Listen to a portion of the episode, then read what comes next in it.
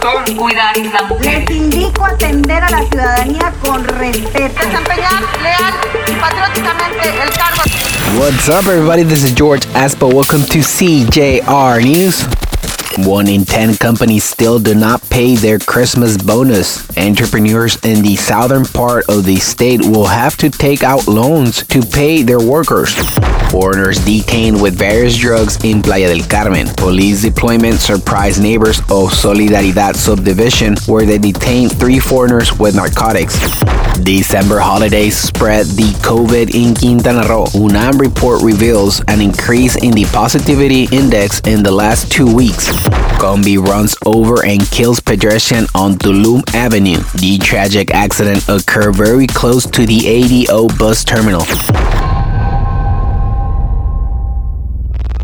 Thank you for listening, CJR News. This is George Espo. You can find me on YouTube at CJR News. Don't forget to subscribe to our podcast on Google, Spotify, and Apple. Thank you and goodbye.